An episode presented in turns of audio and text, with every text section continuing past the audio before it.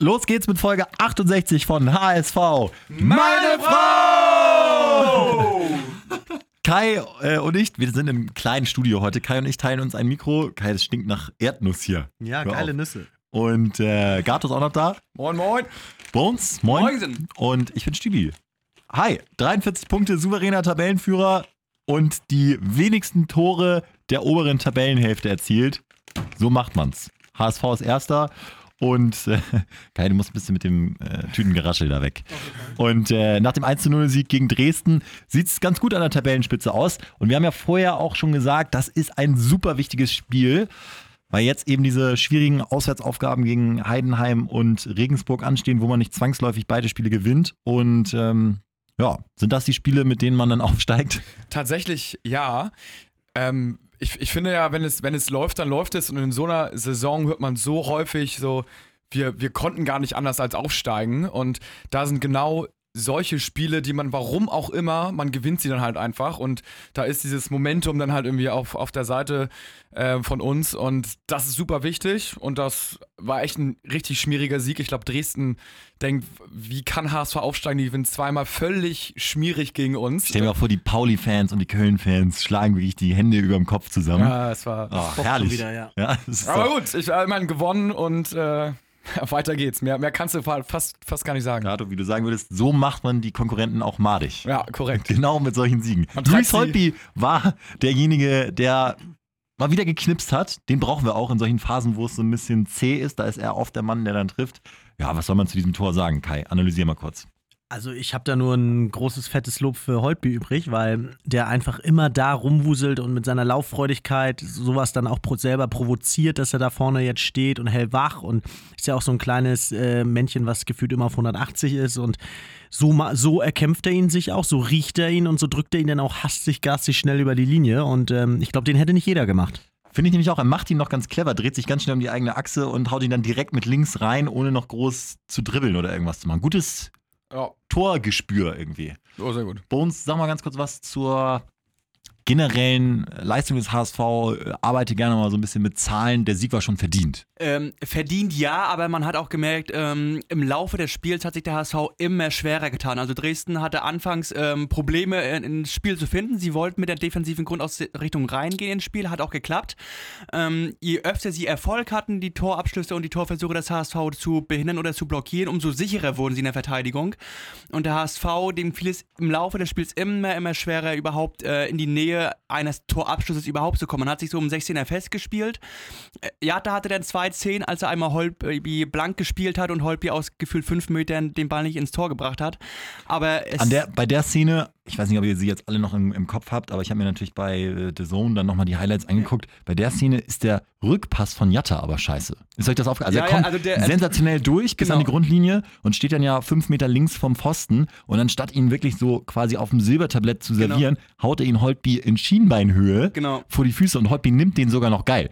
Genau, ist dann also auch gut Er hat gehalten. ihn noch mit dem Fuß getroffen, der Pass war auch nicht äh, fein, sauber, Nee. mal, auf Rad. Das war einfach mehr so mit Schwung einfach nochmal in die Mitte gepiekt. Und Holtby hebt danach auch so die Arme so nach dem Motto, Ja. Junge, war zwar geil, aber Ja. Das muss man in so einem Spiel auch wirklich tatsächlich mal kritisieren, obwohl ja eigentlich im Moment alles geil ist. Wenn du Nürnberg schlägst, Dresden schlägst, ähm, Stimmung war fantastisch, Art nicht ausgepfiffen, also wirklich richtig viel, richtig geil da im Moment.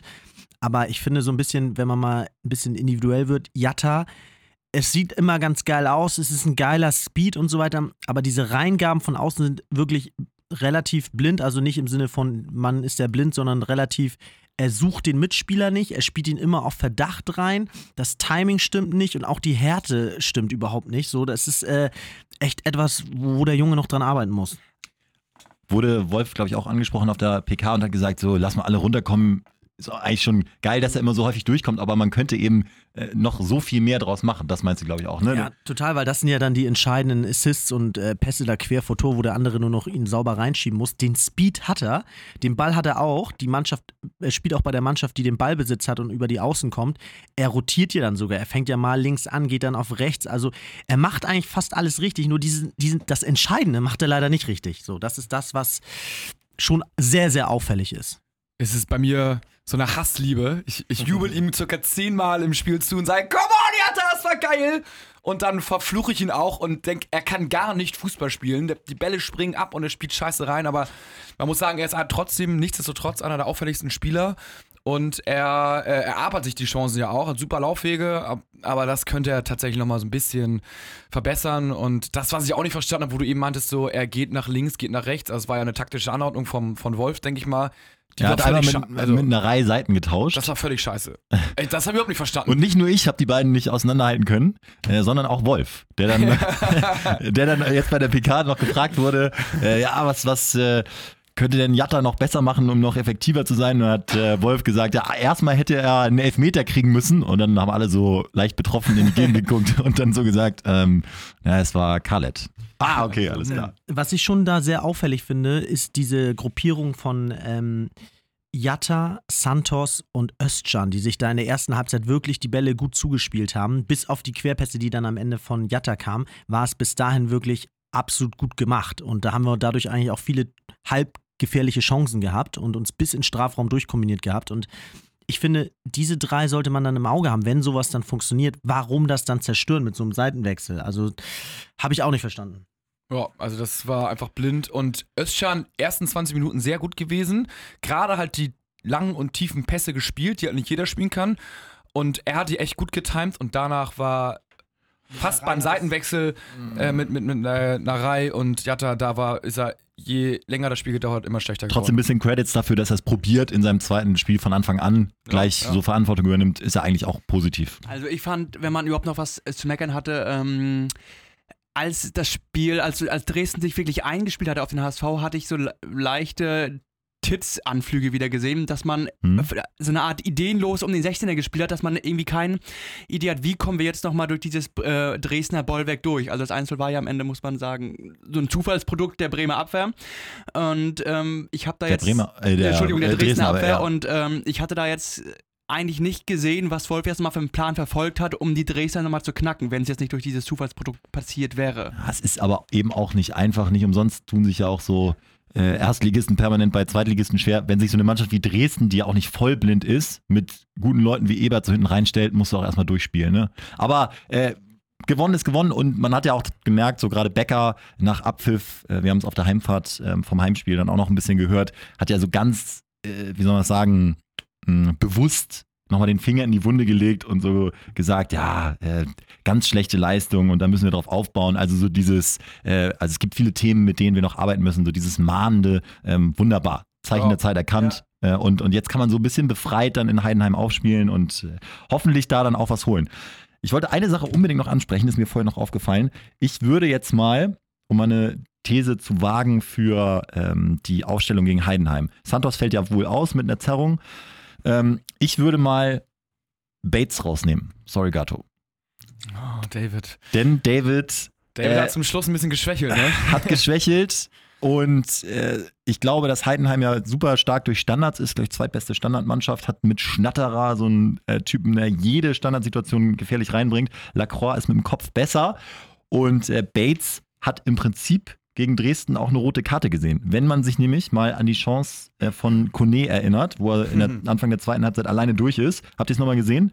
Und er ja am Ende komplett hält und netterweise Kone noch den Abschluss sucht, Pollersbeck hält, so ist es weder rot noch Elver, aber eigentlich war es äh, eine vergleichbare Situation zu Sakai. Er holt den Arm raus, wird völlig easy ausgedribbelt und da hat man mal mit Ball und, und da hat man seine Schwäche mal gesehen. langsam, um ihn wieder einzuholen. Genau. Ne? Also wird da noch abgehängt. Also schon eine ziemlich schwache Szene, wo man dann, also als Lacroix würde ich so denken, hm, könnte jetzt eigentlich auch mal eine Chance kriegen. Ja, auf der anderen Seite spielen sie halt zu null und kriegen, fangen jetzt nicht viele Tore. Die Abwehr ist verhältnismäßig stabil, also ergebnismäßig stabil. Sie spielen natürlich jetzt auch nicht gegen Top-Stürmer. Aber ich glaube, danach werten, werten sie es nicht so. Du musst ja ein bisschen die Leistung bewerten und das Ding von, wo Kone den Ball an der Mittellinie kriegt und einfach mit bei mit einem ganz simplen Trick rechts an ihm vorbeigeht und vorbeisprintet, ist schon ja, alarmierend. Frage, aber ist Lacroix, kommt er da mit? Also, das weiß ich auch nicht, ne? Also, ob der da, der hat auch immer ein, zwei Böcke. Also, ich meine, David Bates zum Beispiel in den letzten zehn Minuten absolut ehrliches Kick and Rush gespielt, hat völlig die Nerven verloren, wie du auch da richtig gesagt hast, Stübi. Und ähm, aber egal, er macht da keine Fehler, ne? Bombt er den Ball halt irgendwie nach vorne und aber keine Querpass-Johnnies, die dann irgendwie mal einen Fehler einbauen und dann kassieren wir halt irgendwie noch das 1-1. Und das wäre halt Worst Case. Ja, da würde mich total auch mal die Meinung der Zuschauer interessieren, also wie die das sehen. Zuhörer in dem Fall meinst du jetzt? Ja, Ja. sagt mal, also äh, äh, Bates, äh, Bates mal äh, eine Pause gönnen oder ist, ist Lacroix vom, komplett von der Bildfläche verschwunden? Wir sind ja auch nicht beim Training, aber ich äh, habe da so ein bisschen meine Zweifel, ob der der Richtige gegen Heidenheim Wird ist. sowieso interessant, genau. Heidenheim hast du gerade angesprochen. Die drittbeste Offensive, auf die der HSV da trifft. Und ähm, hinten links fällt Santos aus. Da wird wahrscheinlich Wagnumann hat's gut gemacht. weil Sakai wieder auf rechts reinrückt. Nee, Sakai Und, noch äh, ein Spiel hat gesperrt. er noch, genau. Glattrot, zwei Spiele. Ähm, Jung, da- wieder, Jung wird wieder rechts spielen und äh, Wagnumann und links. Nach links, genau. Und ähm, da wird vor allem die Innenverteidigung gefragt sein, dass sie auch nicht zu viele Fouls um den 16er rum äh, begeht, weil Schnatterer kann auch recht gute Freischüsse direkt äh, verwandeln. Also da hat er sich auch schon ausgezeichnet. Man muss natürlich sagen, dass ich so dieses äh, Wahn total gut finde, aber eigentlich ja auch das total positiv jetzt sehe, das Spiel gegen Heinheim, denn äh, die Statistiken sagen ja aus, dass wir in der Auswärtstabelle ganz klar an, auf Rang 1 sind und in der Heimtabelle auf Rang 3. Sprich, solche Spiele liegen uns äh, laut dieser Saison eigentlich fast mehr als solche Heimspiele wie jetzt gegen Dresden. Ne? Insofern, ich hoffe, die Mannschaft ist sich dessen bewusst, geht entsprechend mit breiter Brust äh, rein, erinnert sich nochmal, was in der Hinrunde genau den Unterschied gemacht hat in solchen engen Partien auswärts und äh, ruft das wieder ab. Was ist denn der Schlüssel zum Sieg in Heidenheim? Im Moment sagt ja Wolf auch so, eine sehr formstarke Mannschaft mit die schwerste Aufgabe, die man im Moment kriegen kann, hat er gesagt. Schlüssel wird letztendlich ein Stück weit Lasogga sein, dass er halt aus seinen zwei, drei Chancen, die er bekommt, hat eine macht, was er jetzt in dem Spiel nicht getan hat. Jetzt auch keine große Anzahl an guten Chancen. Hat sich gut im Luftkampf immer durchgesetzt, muss man sagen. Ne? Also schön die Kopfbälle geholt, dann nicht auf Tor gebracht, aber ich finde, da war er zumindest präsent. ja, so teilgenommen. War da. ja, ja, ja. ähm, und ja, dann die Standarddinger, ne, aus einer stabilen Defensive, die Chancen suchen, bla bla bla. Aber es wird dann halt auf die Chancenverwertung drauf ankommen, in meinen Augen. Ich glaube auch, ähm, Und dass, Schnatterer. dass der HSV auf jeden Fall ähm, mehr als ein Tor braucht, weil Heidenheim seit November nicht mehr verloren hat, äh, drittbeste Offensive. Und wenn du da wirklich Punkte holen willst, glaube ich, musst du zweimal auswärts mindestens treffen. Schöne, konkrete Prognose. Es gefällt mir. Ansonsten, äh, Thema, was man jetzt auch so ein bisschen verfolgen konnte, eine Neuverpflichtung. Kann einer von euch da so ein bisschen was zu sagen? Ich glaube, ein 17-Jähriger von Dortmund klingt erstmal immer gut. Genau, der heißt Wahre Pakai. Es ist leider nicht der äh, umgefühlte gefühlt 30-Jährige. 13-Jährige, der, Der ist der in wirklich Wirklichkeit äh, 30 ist und äh, in der U19 schon Torschützenkönig mit 10 Tonnen Abstand. Nein, es ist ein Kollege von ihm. Genau, ähm, auch äh, Wahre Pakai, äh, U- U17, ähm, ich glaube 15 Spiele, 11 Tore, 4 Assists.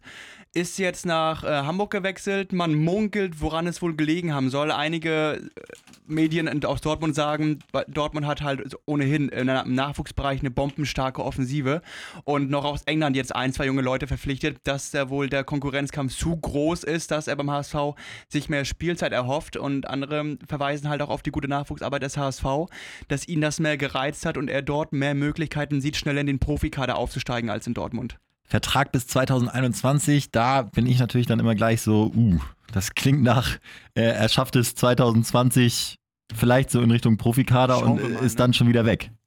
Also Ja, das ist so ein, so ein leichter äh, Sprungbrettvertrag, aber wahrscheinlich müssen wir das so Das hinnehmen. oder ähm, eventuell, bevor wir ihn jetzt uns fünf Jahre an den Hals binden, gucken wir erstmal in zwei Jahren, ähm, ob er das Geld wert ist, bevor wir dann eine Vertragsverlängerung anstreben.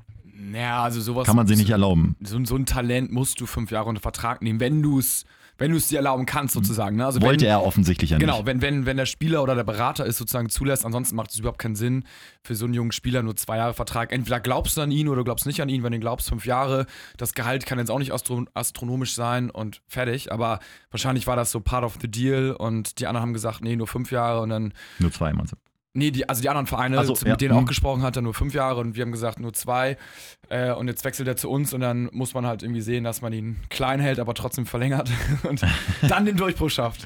Geil, war wohl, war wohl sehr begehrt und man hat sich gegen namhafte Konkurrenz durchgesetzt, hat Becker gesagt. Aber ja, bei diesen Becker-Statements von Vereinsseite muss man jetzt ein bisschen vorsichtig sein seit der Arp-Geschichte. Hat man jetzt, glaube ich, genügend auch äh, drüber gelesen. Er wurde ja auch nicht ausgepfiffen. Insofern, ähm, vielleicht, ich, ich sehe es eigentlich positiv. Vielleicht ist jetzt, wo das Ding draußen ist, äh, jetzt endlich so der Weg frei, um, um nochmal das Beste rauszuholen. Ich finde es, äh, ja, also um es ein bisschen Sowieso immer gut, wenn die, die Wahrheit so ich finde find ich rauskommt. auch, ich finde es schwaches Bild von der Führung, also von allen Beteiligten, von allen Mitwissern. Finde ich ganz schwach, ob man sich jetzt von Bayern hat unterdrücken lassen oder nicht, aber das war echt schwach. Fiete gebe ich jetzt keine Schuld, wenn höchstens dem Berater, dass er da irgendwie zugestimmt hat.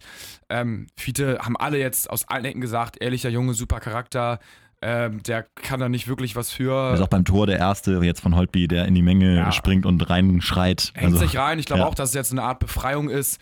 Äh, ein weiteres Laster abgefallen und jetzt ähm, ja, muss er weiter Gas geben und irgendwie an ein einfaches Tor kommen. Ich glaube, es ist echt scheißegal wie und wenn es den Ball leer über die Linie drücken ist, es, es, es muss passieren, ansonsten wird die Hürde immer größer und größer. Wäre schon geil, wenn er in so einem, wenn er einfach mal wieder ein Tor schießt. Ja, irgendwie ist das scheißegal Ich wie. glaube, ich glaube das würde, würde echt viel freisetzen. Ja.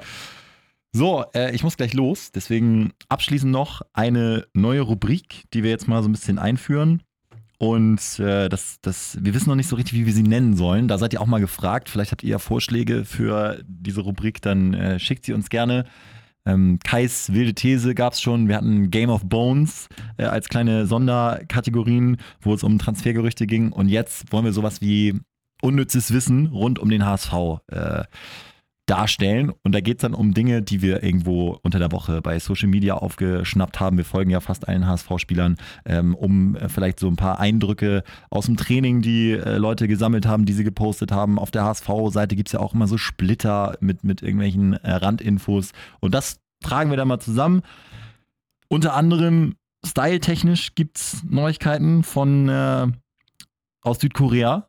Naja, Wang, Wang hat sich die Haare gefärbt, ne? Das sind so klassische Infos für diese Kategorie. Wang hat jetzt blonde Haare. hat der Sakai, Sakai hat auch so ein bisschen einen helleren Ton gehabt, ne? Es Es ist uns sofort aufgefallen. Mehr als alles andere ist nicht, aufgefallen. so, ist nicht so mein Fall oder nicht so mein Style, also, aber gut, es, äh, jeder muss Ja, selber sehen, wie er da zurechtkommt, ne? Frisurentechnisch. jeder kämpft dafür aber sich gut, selbst. ich meine, er fällt immer auf, ne? Ist nicht ganz unwichtig, dass man sich, dass man irgendwie auf dem Spielfeld auffällt. er hat heute auch wieder voll mittrainiert, so das am Rande und ähm, ist dann wohl gegen Regensburg wieder eine Option. Wang äh, finde ich auch ein super Spieler und ich hoffe, dass der jetzt noch, ich meine, sind ja noch genug Spiele, irgendwo nochmal richtig aufblühen kann. Ich hätte auch noch einen kleinen Side-Fact, vielleicht passt das ja auch da rein. Ja. Ähm, DFB-Pokal gegen Paderborn, das Stimmt. erste Spiel seit 2004, als damals der Holzer-Skandal äh, stattgefunden hat, wo der HSV 2 zu 5-3, 4 ja, ausgeschieden ja. ist.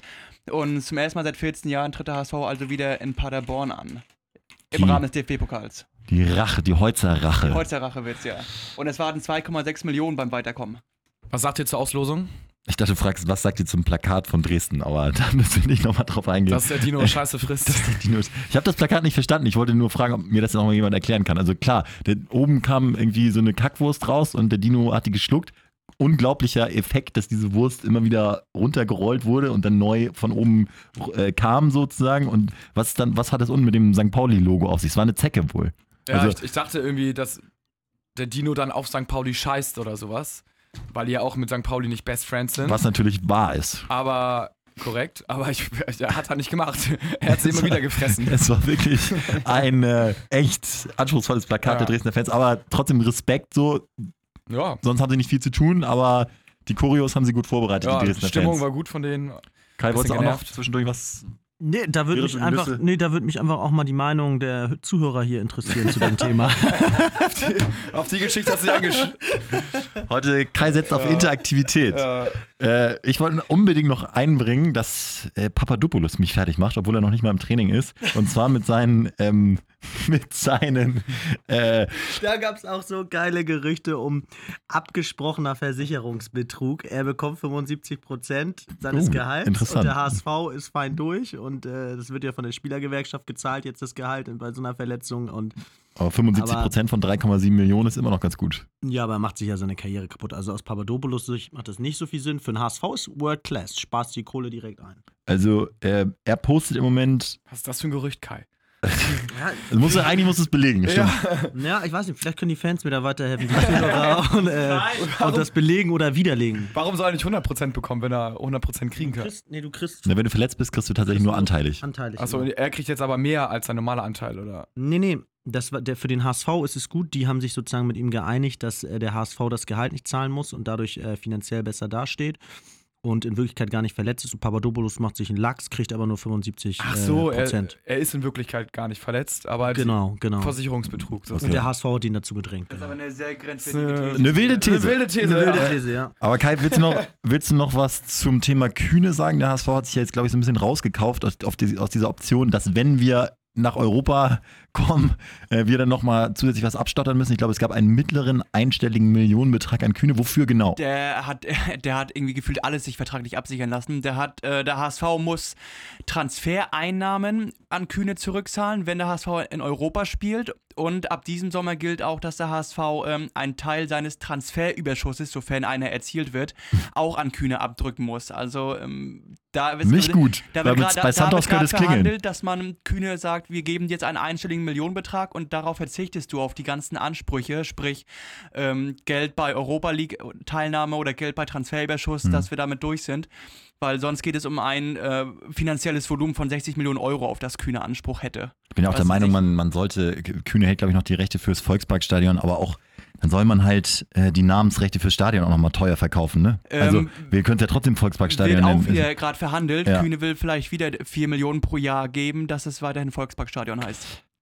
Abschließend noch jetzt Papadopoulos. Ich weiß, ihr wartet alle auf diese Infos, aber was ist faul mit Papadopoulos? Erst postet er, ich meine, er befindet sich in der Reha, sagt permanent, also Anscheinend, anscheinend, ne? Ja, genau, richtig.